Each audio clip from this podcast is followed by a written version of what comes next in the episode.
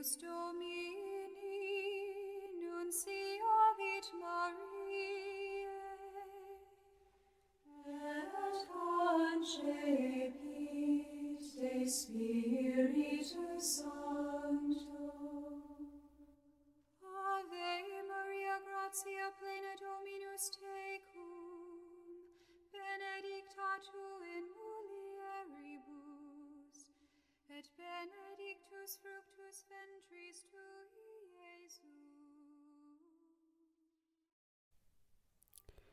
10 de junho de 2022, sexta-feira da décima semana do Tempo Comum. Evangelho de Mateus, capítulo 5, versículos do 27 ao 32. O Senhor esteja conosco. Ele está no meio de nós. Proclamação do Evangelho de Jesus Cristo segundo Mateus. Glória a vós, Senhor. Naquele tempo, disse Jesus aos seus discípulos: Ouvistes o que foi dito: Não cometerás adultério. Eu, porém, vos digo: todo aquele que olhar para uma mulher com desejo de possuí-la, já cometeu adultério com ela no seu coração. Se o teu olho direito é para ti ocasião de pecado, arranca-o e joga-o para longe de ti. De fato, é melhor perder um de teus membros do que todo o teu corpo ser jogado no inferno. Se a tua mão direita é para ti ocasião de pecado, corta-a e joga-a para longe de ti. De fato, é melhor perder um dos teus membros do que todo o teu corpo ir para o inferno. Foi dito também: quem se divorciar de sua mulher, dê-lhe uma certidão de divórcio. Eu, porém, vos digo: todo aquele que se divorcia de sua mulher, a não ser por motivo de união irregular, faz com que ela se torne adúltera, e quem se casa com mulher divorciada comete adultério. Palavra da salvação.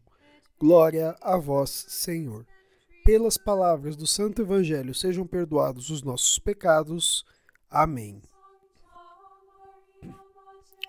Queridos irmãos e irmãs, façamos agora uma brevíssima reflexão sobre o Evangelho de hoje.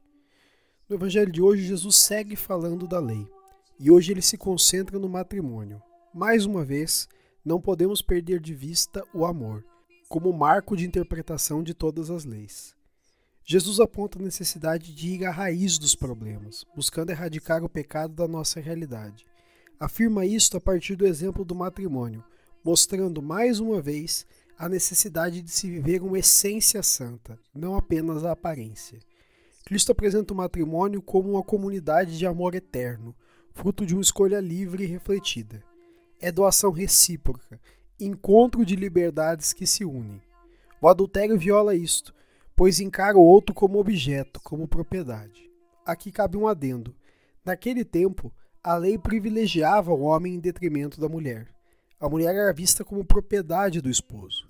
Jesus intervém para defender o elo mais fraco, defendendo o matrimônio e o dever de fidelidade dos esposos. Aponta que o matrimônio deve persistir e sempre superar a todos os obstáculos que a realidade pode impor. A pergunta que fica para nós agora é como essa passagem ilumina a minha vida. Façamos uma reflexão, nos colocamos na presença de Jesus, perguntando como essa passagem pode nos ensinar. Façamos agora uma oração. Jesus, iluminai minha vontade para sempre estar disposto a cortar o mal pela raiz e rapidamente retornar à rota, quando desviar-me de meu caminho. Amém. Agora fica o convite para todos nós. Ataquemos a raiz dos pecados e das nossas falhas. Louvado seja o nosso Senhor Jesus Cristo, para sempre seja louvado.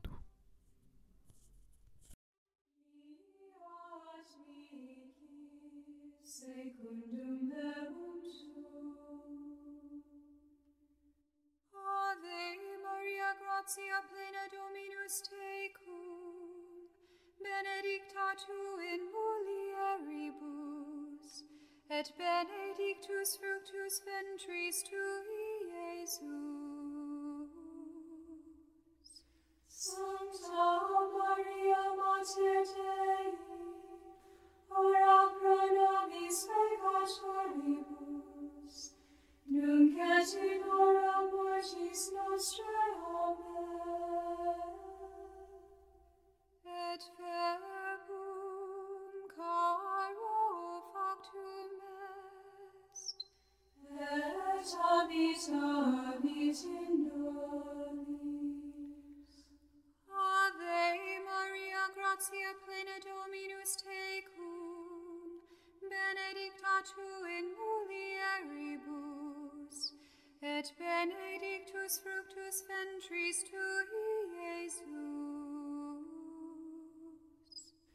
Sancta Maria Mater Dei, ora pro nobis peccatoribus, nunc et in hora mortis nostrae. Amen.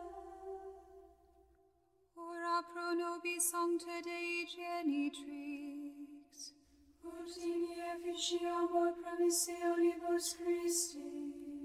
Oremus, gratiam tuam quesimus Domine mentibus nostris infunde, ut qui angelo nunciante Christi filii tui incarnationem coniovimus, per passionem eius et crucem, ad resurrectionis gloriam perducamur, per ium dum Christum Dominum nostrum.